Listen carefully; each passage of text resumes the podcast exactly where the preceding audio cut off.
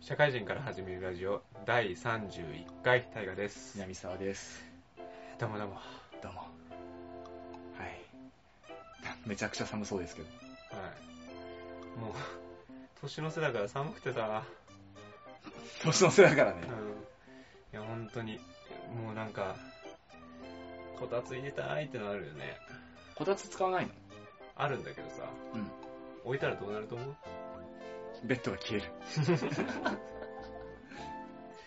今の部屋じゃ無理やってまだねかろうじて残してるんだけどねこたついらなくないもん。この家だと。いやいらないんだけど捨てきれないのよなんかこうん。うまだ使うかもみたいな使わないでしょ。そうだね 布団とかもねこたつの布団とかもだいぶもうスペース取ってんだけどねあれは転職に伴っての引っ越しはないんだっけ？考えてはいるでもあちょっとやっぱりさこの部屋狭いしあ。高音も甘いし。なんか難しいじゃんい？ろいろ撮っててうん。壁ドンされるからね。そう壁のされるは今後いろいろやっていく中で結構きついなって まあそれが理由で引っ越すのもどうかと思うんだけどちゃんとした設計のとこ行った方がよ夜撮れないのよ。うん。だから、わかる。うちも絶対夜取れない。ちょっとお金ちょうだい。は？月2万ぐらいちょうだいよ。は？は？いやいや月2万ぐらいってちょっといい防音設備とか僕に済ませてくださいよ。そしたらそれシェアハウスだろ。そうなっちゃうねそれじゃダメだね それは無理だわいやシェアハウス無理でしょいやいやいや、絶嫌でしょ絶対絶対。もう絶対嫌だよねお前、でもお前に2万払う契約だったらシェアハウスを推奨するわ、そうだよね。うんそうだよね 俺がずっと住むんだもん。俺。お前に2万払うぐらいだったらシェアハウスで折半だわ。うん鍵は渡しとくよ。うるせえ。俺ずっといるけど。うるせえ。ちゃんと、ちゃんと中野区にちゃんとね。中野区だったらいい。2万払う。あうん。あ、あ、そう。うん中野区だったらいいか。うん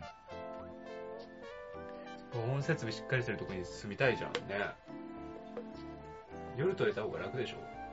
楽。仕事帰りにフラって行きたい。ねここ若干遠回りだし、俺、帰る。そう。でも休日使ってまでね、撮ることないもんね。うん。うん。っていうのはありつつ、そういう意味で引っ越したいね。まあ、遠遠いのもあるけどね、若干。まあ、ここは、俺はアクセスしやすくていいけどね。これ以上アクセス悪くなったら俺ちょっと大河に近くなるかもしれない。貸し会議室で。あの、前の池袋あったじゃん。うん。あそこだったら俺多分来てないわ。ああ、月に2回も3回も。池袋？前住んでたじゃん。ああ、あっちか。あれ無理だね。あれは無理。で、池袋自体がめんどくさい、遠い。ひ広くてもね、うん。中野引っ越すか。中野に来てくれたらいいわ。そしたら2万払ってもいいわ。そ最悪俺そこに住むもん。ああ、まあね。う最悪。でもやっぱもう2部屋欲しいわ。ね。っていう願望はある。ん。前の池袋のとこ広くてよかっそうそうそう。あれが、そう、む昔のとこね。そ う十条に住んでた時は、2部屋あったからね。2部屋、ほぼ2部屋。あって。あれだって素晴らしいけどね。あれだったらもう真夜中全然やっても OK なうん。だったからね。いや、今は、一緒に叫んでたら怒られますよ。3分の1ぐらいだもん。うん広さも。声がやっぱね、うるさいんだって。言われる？言われる言われる。言われるんだ。ううんるせえ。一人で寝とけとか言ってたら怒られるもん。マジで？この前警察来たからね。え？うそのレベル？ん。うん、夜3時とかにやったら。なんて言われるんだ、警察に。うるさいですって。ちょっとなんか、物音がね、みたいな。なんかやってます？とか言って。なんか飲み会でもやってるんですか？とか言われて。いや、ちょっと一人で寝てますもう恥ずかしくて恥ずかしくてさ。気持ち悪い、それ。まあ僕ヘッドホンでやってたから、全然気づかなかったんだよね。うん。ヘッドホンでやってると余計ね、あの、声、声がいっちゃうっていうかさ、うん、わかんないからね。そうそうそう。自分の声の大きさ。壁ドンも気づかず、うん。もうどっから来たかもわかんないけど、苦情がね、そういうのがいっぱいあるんで、引っ越そう。なんかいい環境じゃないよね。うん。僕らの録音環境もね。改善していかないと、ラジオそっからだよ。そうだね。座る場所ちゃんとしたいもんね。うん。いつまでスマートフォンで録音してんだよ。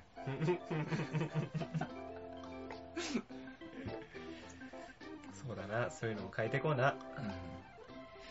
とこういうところから視聴者数が伸びない原因だよ。音質ね。うん音質良くないね。ちゃんと、ちゃんとしよう。そういうの。ちゃんとしたの買って、ちゃんとした場所でちゃんとした内容を喋る。うん前提からだよね。当たり前だよ。当たり前のこと当からたり前のことはやってねえんだって。うん今の環境見てみめちゃくちゃ狭い部屋で男二人で、うあの、スマートフォンを使って録音して、ん。うん、寒いからって言って毛布かぶって。編集かもどうかもわかんない音楽をつけるだけで、そう垂れ流しで、あかんわな。うんそういうとこだよね。こんなんでロラジオが伸びるはずないんだよ。後で話そうな、それ。本当。そういう、そういう不満は。君も悪いんだぞ。そうね。そうね。かたくなに俺自分の家には呼ばないから。うん。うん。でも毎日の別に一緒でしょ、環境は。一緒一緒。うん。ダメだよ、それ。一緒。なんだったら大河がちょっと来るのめんどくさいぐらい。うん。あるまあだから、そういうのは来年度の目標にしていこうか。あ、そうね。来年の目標どうする？なんかつける？もう年始だけどね。うん、今年の目標どうする？今年の目標か。うん。まあ引っ越すことはマストだな。マスト？投資は？え？投資は？投資？うん。投資か。講座は開くんでしょ？今年いっぱいで。今年いっぱいでっていうか、うんもう、これ12月に撮ってるとして、これが公開される頃には大河は講座を開いていることでしょう。うん。講座は開いてる可能性があるっていう感じね。開かないな、これ下は。方修正で可能性まで来てるから。いろいろあるんですよ、年末は。今年の目標か。何かな名を馳せるとこまで行くか。うん。ラジオ的な目標で言ったら、視聴者3桁。行っちゃ目標だよ、1年の。ううん。目標だったら3桁でいいんじゃない？3桁いいね。うん。3桁聞いてほしいな目標は視聴者3桁。うん。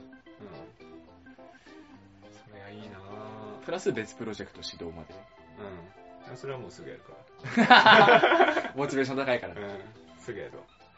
っていうのと、個人的なやつか。うんまあ俺転職するからな目標立てづらいよね。うん。まあ、安定させることなんだろうなうん。ストレス溜まるよ、絶対。対人関係で。その話するか、じゃあ、社会人から始めるラジオ。心社会心理学。社会人、対人関係でストレス溜まる。係。ストレスを軽減させる何かやってほしいわ。大河のために、う一回特別講座開くかん。もうやだ、もうまた一から人間関係やんの。ら。だろうね。うん。大変だろうな。だからみんな残るんだろうね。うん、そういうのあると思うけどね。なるほどね。ねさんなんかあんの？目標。目標？えー、っとね、土日に大河のとこ来るじゃん、よく。うん。月に2、3回来るじゃん。うん。うん。これを年内にうん。4回ほど、忙しいから無理っていう。忙しいから無理。無理っていう。それね、土日を充実させるっていう理由で。そうそうそうそう。もう大河以外の交流も作っていかないといけない。ああ、いやでもあれじゃない？あの、3ヶ月ぐらいに、3ヶ月前からとりあえず押さえとくっていう。とりあえず、あの、会社の仕事の話で土日は無理っていうのは、まあ、何回かあるじゃん、今まで。この日は無理みたいな。あるけど、やっぱね、大河以外の遊びっていうことがね、きつくなってるじゃん、このうん。うん。うん。スケジュールスケジューリング。先に押さえてるから。そもそもね。これをね、大河にね、いや、ちょっと他の人と予定あるから、うん。この日は無理だわ。いやもう抑える。4回断る。4回？4回断る、年内に。年内に4回？3ヶ月に一遍断る。あー、きついなーそれ。それもうショック受けるなこの日ちょっと無理だわ。いやでも、じゃあ年間スケジュールひどくね ?4 回。会社との折り合いがある。うん。いやいや、もう、でそれ広げたい願望があるってこと？そうそうそうそうそう。大河以外の交流網を作っていかないといけないから。どこに作るの？まあいろいろあるでしょう。あ、そう。高校の友達、まあまあもう一人。あれはもうずっと続いてるから、もう別に増やしてもどうしようもないでしょ、別に。まあ大学の友達とかね。あ大学の友達今大阪にいるんあ。はい。だけどね。で、大阪出張とか行くときはちょくちょく会ってるんだけど、うん。まあ土日利用してちょっと大阪ちょろっと行くみたいなね、ことがあってもいいのかなって。は今大河のせいで行けてないから。いいよ、全然行っても。大河のせいで沖縄、沖縄、大阪、秋田っているんだけど。うん。先にといてくれればね。一週間ぐらいは全然いいよ。来るって言われて。いうんや、その日はちょっと日曜日予定あるから無理だわ。いや、だからそこに2週間使って、だから3週あるんでしょ、だからそこの、あと。開けなさいよ。お前の予定は最優先で置いといて。だから全然二週土日は行けばいいじゃん。ここ考えとけば問題ないもんね。もうね、うん。だから、もう大河っていう予定をどうにかして消す。ああ、そのために夜とか平日とか使っていくと。そうね。やっぱ土日一日をね、これに使ってるのマジもったいないから。重要でしょうが。大事でしょうが。週に 2, 2日しかない休みで。そうねまあ有給を取らない限り。ようやってますわ。そのうち1日をこれに使ってんだよ。楽しいな。まだね、あの、なんかボーリングするとかさ、うんカラオケ行くとかパチンコ行くとかだったらね、そうだよね。俺も全然行く、えいよ行こうぜ。でも僕らだってキャッチボールとか今年全然やってないもんね。これのせいだよ。そうだよ。でお前と会ってラジオも撮るのに、キャッチボールもして、なんかもう一人入ってカラオケ行ってとかやったら、うんマジで1ヶ月でもお前になる。いやー、それは確かにな。僕も健全ではないわな。うん。僕も広げるか。まあ割と俺広げた結果別に空いてるってだけなんだけどね。てわけでね、マチコン行ってくるわ。あれ？俺と行くって言ったじゃ行くって言った。いや、俺誘われ、会社の人と一緒に行くわ。ん。マチコンマチコン。ちょっと聞いてから一緒に行こう。怖いから。会社の人にね、あの、前、ちょっと話したけどさ、うあの、モテることに全力投球してる男がいるって話うん。をしたじゃん。うん。その人と一緒にちょっといろいろね、うん。これからその人についていくかあ、フォロー、フォローユーで。ら、フォローユーしていくかそれちょっと、ら、一緒に行きましょうよって。それちょっと一回行って、エスコートしてよ。受け身すぎるな。お前もフォローミーしろよ。うんもうガンガンついてくんで。もうその人とかと、まあ遊ぶ頻度もね、多分増えるだろうし。それは、ついていかざるを得ないな。そのマチコン。で、大河を減らしていく。まあ、大河を減らすっていう、大河の割合を減らしていく。えぇ、あれ今年もそんな多くないよ。めちゃくちゃ多いわ。くそ多いぞ。まだまだいけるって。じゃあ5割、半分大河、うん。3割予定なし、うん、2割他の予定みたいになってあー、なるほどね。まあまあまあ。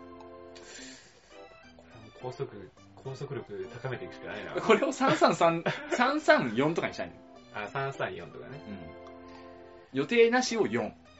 うん。大河3、他の人たち3みたいその4いる？な。いる。いや、プライベートであるじゃん、いろいろやんなきゃいけないこととか、やりたいこととか。だ俺も、あの、ぷよぷよのね、世界大戦ができるプレイステ4のやつが始まったし、うん。俺も一人で実況動画、プレイ動画作ろうと。ぷよぷよのね。4必要だよ。いらないよ。それ平日にやりなさいよ、それ。平日にやるわけないだろ。平日にやれって。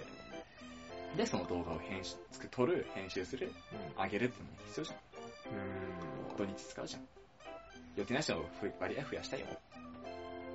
睡眠時間減らせ。今のこの523を334にしたいよ。なるほどね。そう、じゃあ来年1年、更新作業お願いできる？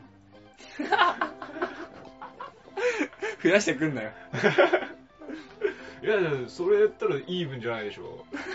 それなんか、でも南沢だけ、こう、なんか、減らして、うんぬんとか、うんぬん、なんか自分のうんぬんとかやってさ、あいいよいいよ、それやっていいけどさ、みたいな。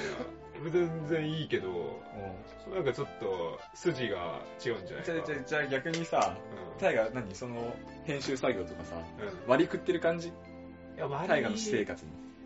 まあ、月曜食ってるね。あー、食ってんだ。食ってるっていうか、やっぱり聞かないといけないからね。あ一回聞いてとか、なんか大丈夫かとか、これ本当に世に世に出して大丈夫なのかって。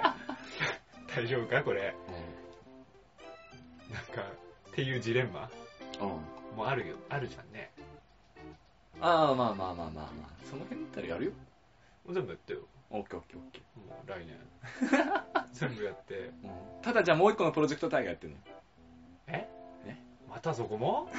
いやいいよ。やるけこれラジオ俺やるわ、そしたら。うんラジオ担当する。ど。いいよ。そういう、そういうので助け合っていこう。うん。ってやればもう君もちょっと、あれじゃん。で、その上で334にする。おー、アクティブだな。絶対それ4なんないからな。4、4させねえからな。タイガーに会うおさんじゃなくて、このラジオの編集作業もその3に含める。あー、なるほどね。よし、本編行こうか。ギリシャ神話。うん。っていうことで、今日は、まあいいや。じゃあ、本編で。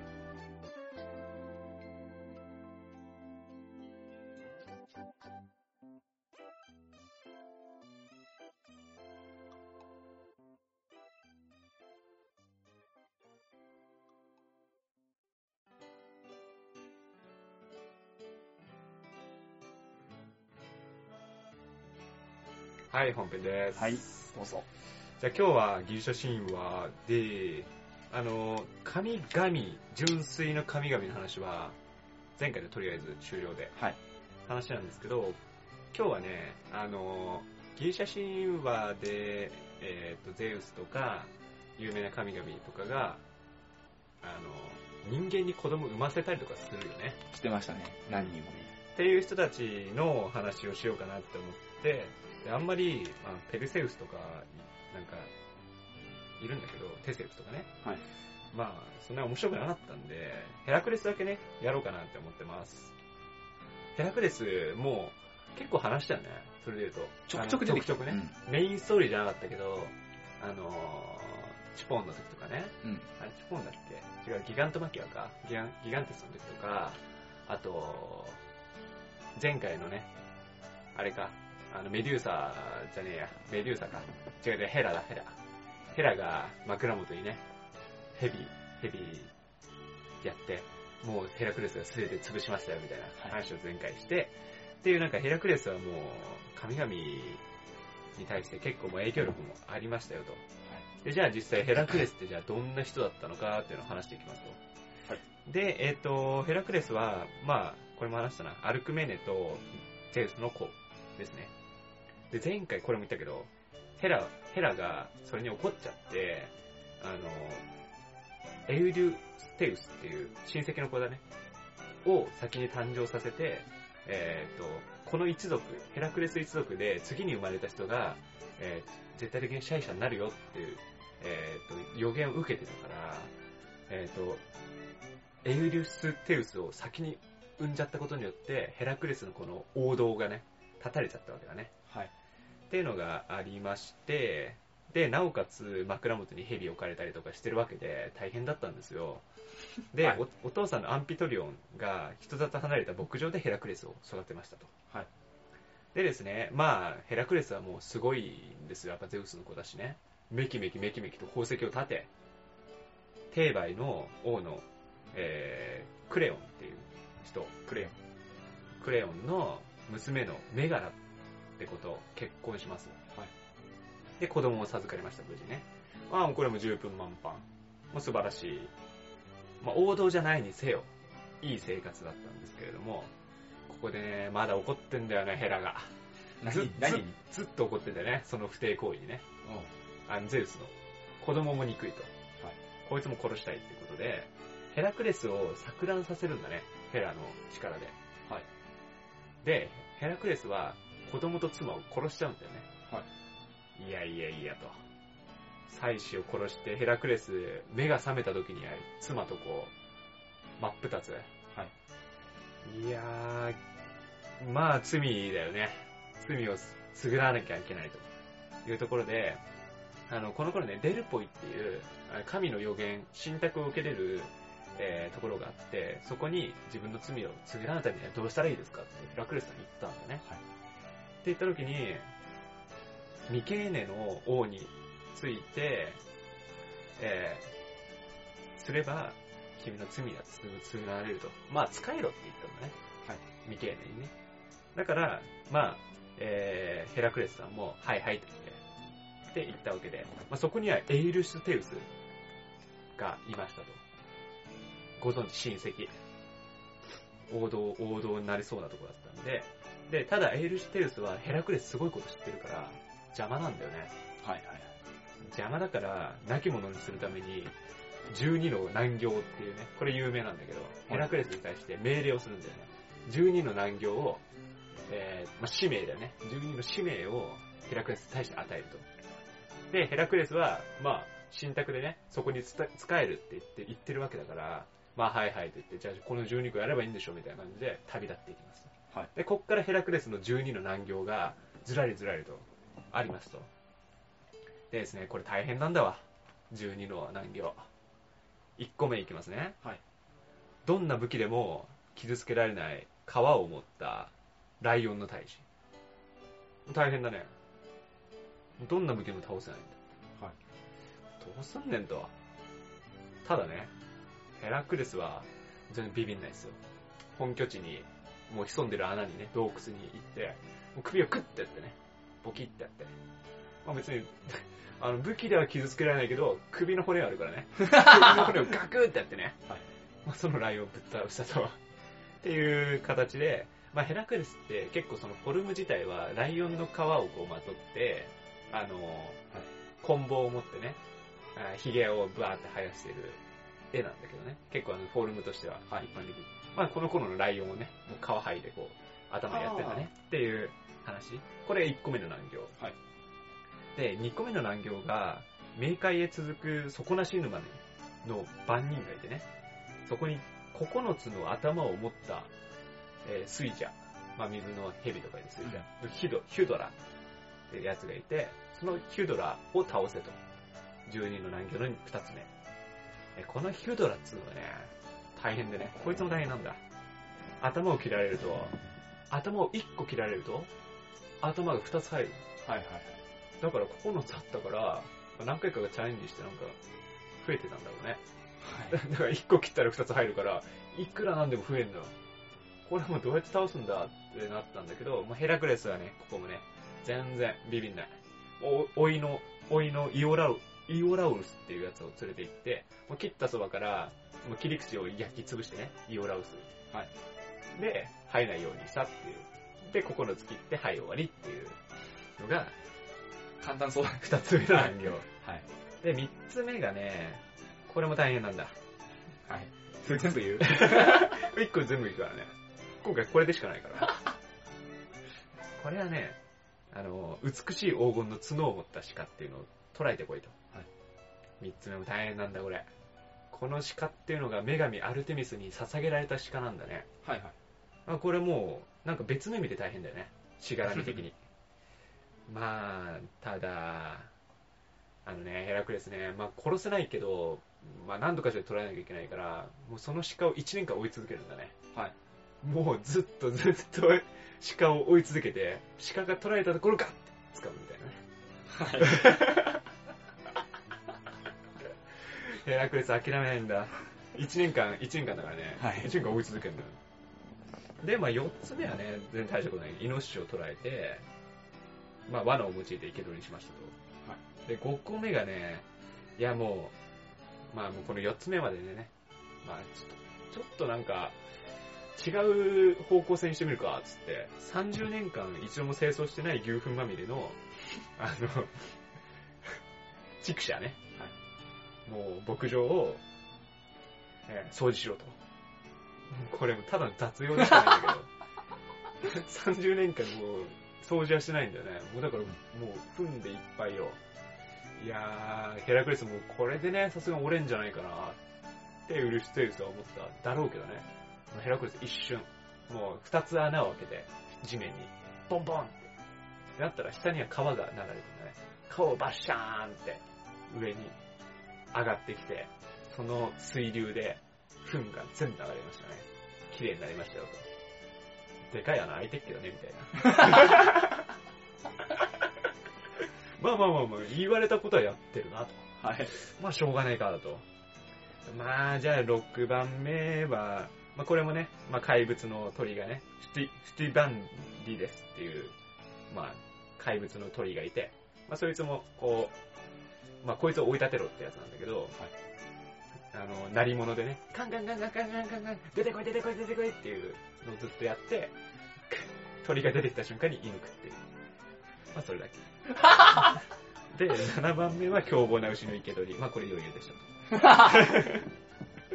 で、8番目大変なんだわ。8番目大変になってきた。4頭の人食い馬の捕獲。うん。もう人食い馬だから結構強そうだね、と。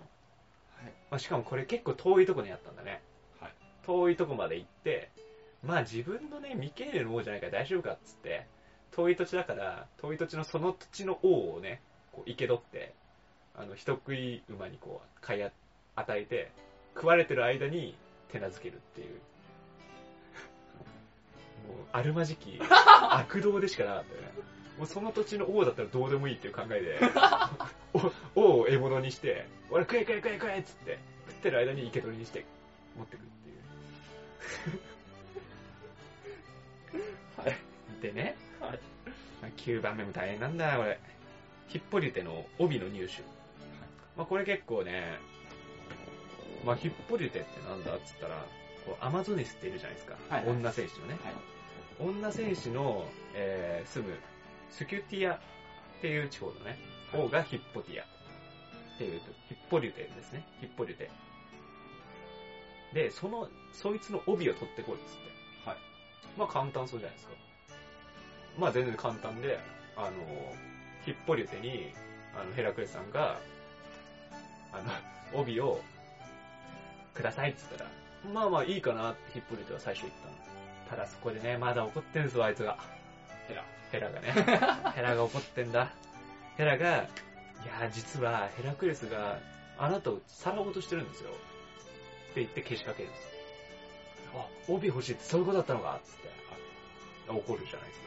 で、バチコン戦うことになって、まあ当然ヘラクレスボッコボコにして、強引に帯を持ってくるっていう。またまだヘラがね、怒ってるね。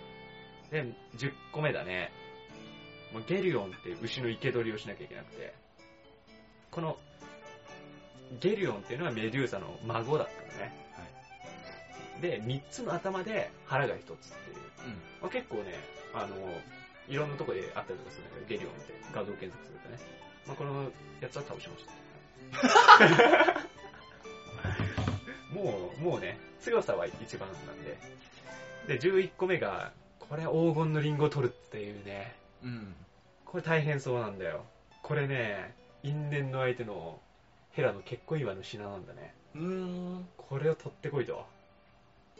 で、結婚祝いの品だからすごい大切だからね、竜のラドンっていう、まあ、ずっと寝ないっていう特殊能力持ってるらしいんだけど、うん。と、えっ、と、アトラスっていうやつの、あティタン神族のアトラスって言うんだけど、はいティタン神族のアトラスの3人娘が、えーずっと守ってると。はいこの黄金のリンゴをね。ただね、アトラスって、その、ティタン神族だから一回負けたのよね、オリンピはいスにね。だから罪を背負っているから、あの、このアトラスっていうのは、一番西西の地方の天空を支えるっていう仕事をずっとやらされてるんだ。はい。ただ、えっ、と、この黄金のリンゴがどこにあるかってヘラクレスさんわかんないから、どこに守られてるのかわかんないと思ったから、はいアトラス知ってるんじゃないって、アトラスのとこ行って、ちょっと俺一瞬だけ天空支えるから、それ取ってきてくんねっつって、アトラスにね。はいオッケーオッケー、アトラス、オッケーオッケーっつって、黄金のリンゴをこうバーって取りに行って、取ってきました。ただアトラスはね、ここで考えるんだね。こいつずっと支えられたら俺自由じゃねみたいな。はい話で。で、いや、もうちょっとヘラクレスさん、天空支えといてくれませんかつって。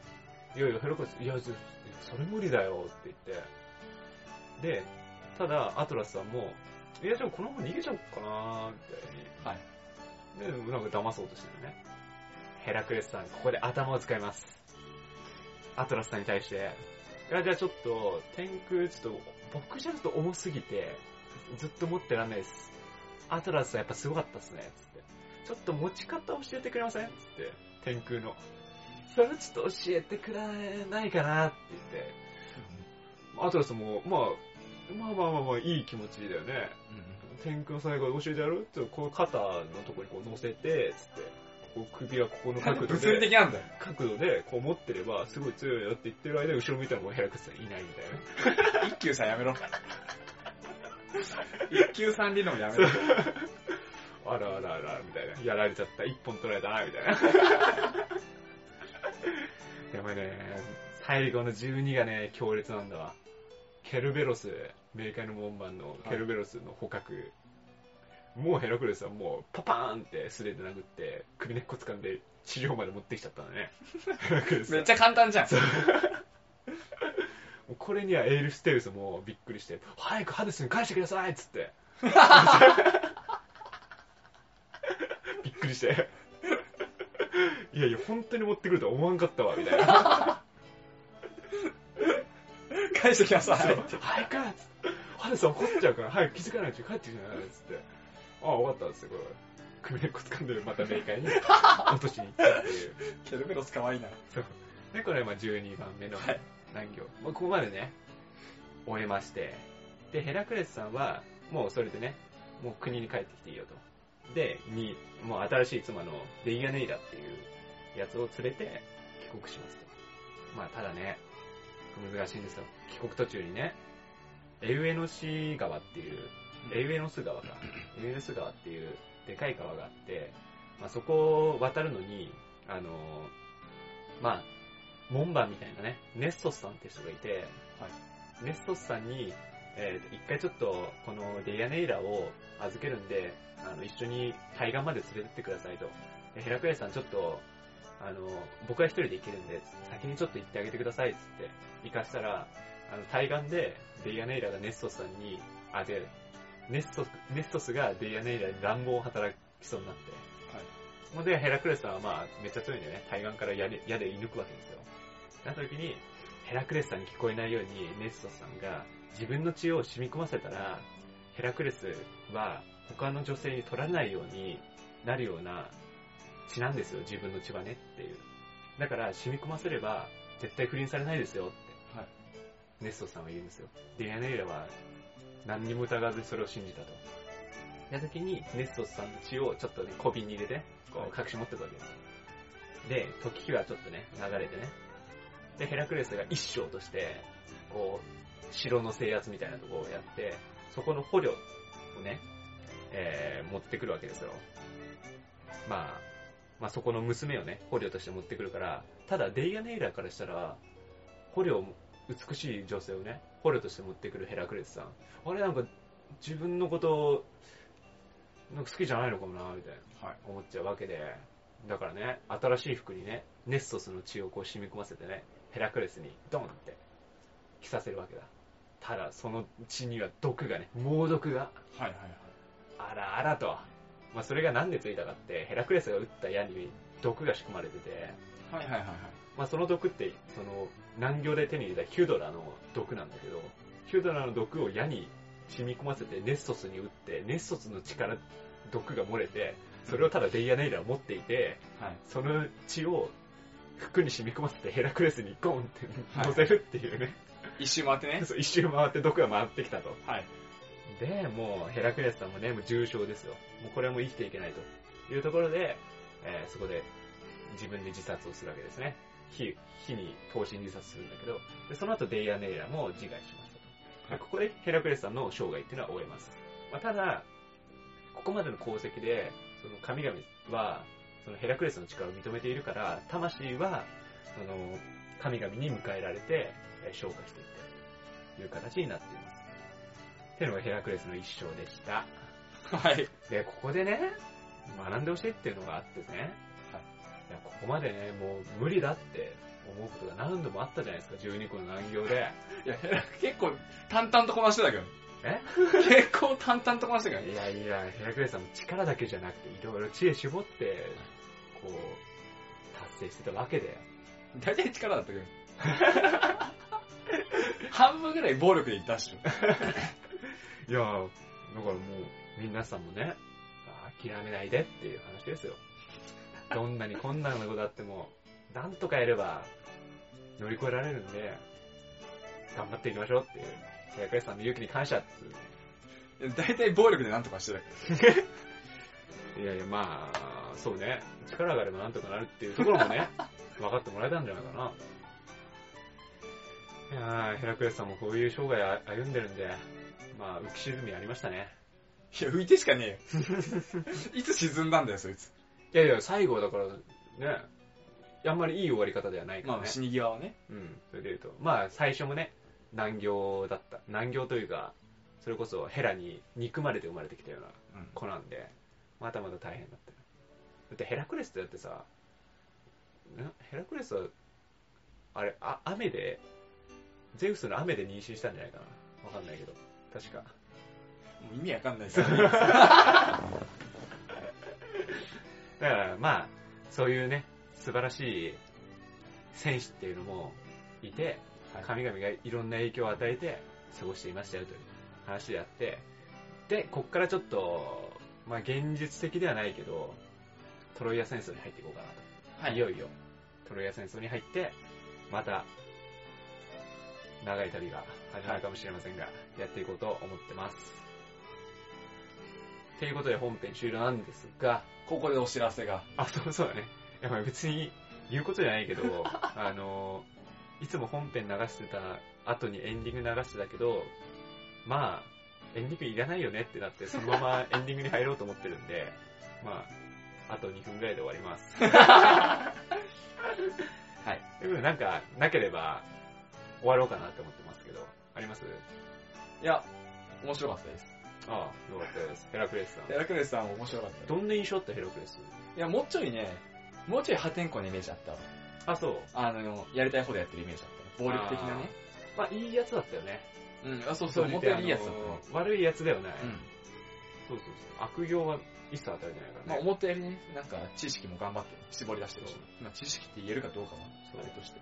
なんかヘラクレスっていうのは、なんだろうね、こう、外の、あの、環境によってだいぶ人生が変わってるような人うん。なんだよね。で結局、まあ、ゼウスの子だからっていうところで、まあ、順当にいけば多分王になっていたうん。人が、いろんな人の憎しみ、いろんな人でヘラだけだ。ヘラの憎しみで、こう、運命がねじ曲がって、またその身近な人の妻の憎しみによって、また死に向かうっていう。うん。まあ、まあ、順当にいけばすごいんだったけど、なんかしないけど、やっぱそういう人こそ、外の影響っていうのを受けやすいという感じなんですかね。いい話風に締める。うんということで、また、トロイア戦争でお待ちしておりますよ。はい。じゃあ、メールアドレス、メールまあお待ちしております。はい。えっ、と、シャカラジ1992アットマークジメル .com です。シャカラジは英語1992は数字です。sya、えー、sya, kada, あるえ。ra, rada、1992アットマークジメル .com です。ツイッターとかブログとかのコメントでもお待ちしております。はいじゃあ、それではまた来週お会いいたいタイガと。南沢でした。